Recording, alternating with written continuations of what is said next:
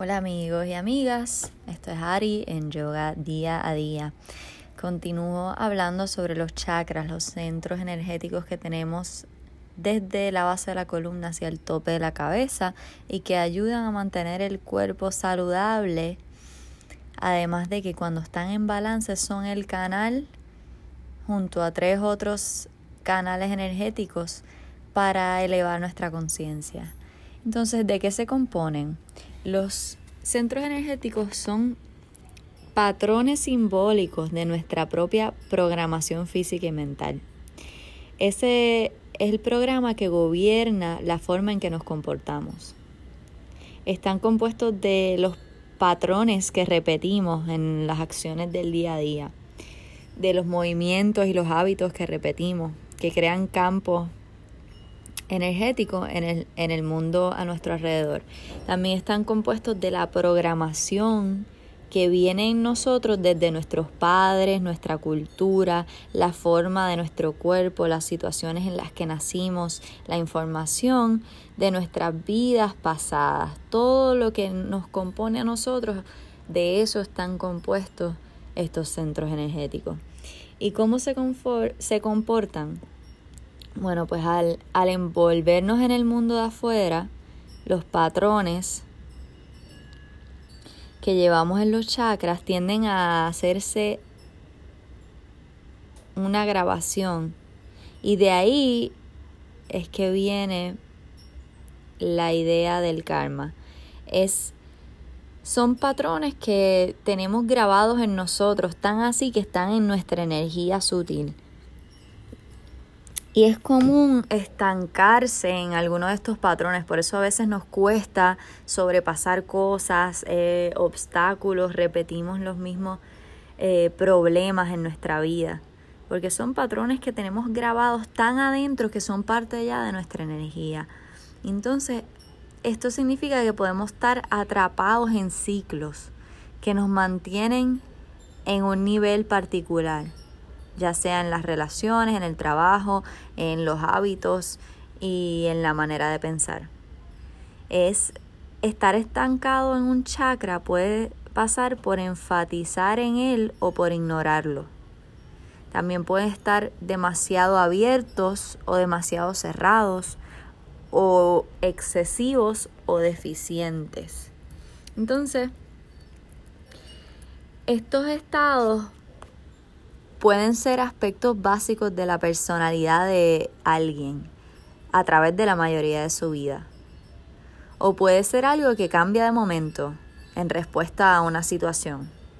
Y ahí también están los chakras involucrados, porque ellos son los que guardan toda esta información y hacen que salga en ciertos momentos. Y también se siguen grabando eh, conductas y patrones que repites en ellos. Un chakra enfermo puede que sea incapaz de cambiar su estado fácilmente. Así que esto requeriría de sanar el chakra, destapándolo, removiendo el bloqueo. Y para esto hay que identificar cuál es el que está enfermo o bloqueado y hacer diferentes cosas para lograr sanarlo. Si el chakra está bloqueado en un estado cerrado, entonces es incapaz de generar o recibir energía en ese plano. O sea que puede que eso resulte en que uno de tus órganos relacionado a este chakra también esté enfermo. Si el chakra está bloqueado en un estado abierto, significa que canaliza la mayoría de las energías del cuerpo a través de ese plano en particular. Entonces está desgastado, está demasiado utilizado, o sea, es a través de él que haces todo y también puede resultar en que los órganos relacionados a ese chakra pues se dañen. Y esto también afecta a nuestras emociones. Un chakra cerrado es un una un evitación crónica de ciertas energías, mientras uno está excesivamente abierto es una fijación crónica. Puede ser evitación o puede ser fijación. Y cualquiera de ellas es negativa. No quieres ni uno demasiado abierto ni, ni cerrado. Quieres que esté en balance y en perfecto funcionamiento. Entonces un bloqueo en el funcionamiento de los chakras puede afectar la actividad de él, además de afectar la actividad del que está arriba de ese y debajo de ese, porque ellos todos están relacionados. Entonces si tienes un problema en el funcionamiento de uno, los, los, el siguiente y el anterior también van a ser afectados. Y esto va a crear desbalance en el sistema completo energético. ¿Okay? Entonces siempre queremos mantener estos centros en balance, que puede ser a través de posturas, de estimulación visual, de olores, eh, de mantras. Ellos tienen cada uno su mantra. Es una repetición que podemos hacer también para tratar de balancearlos.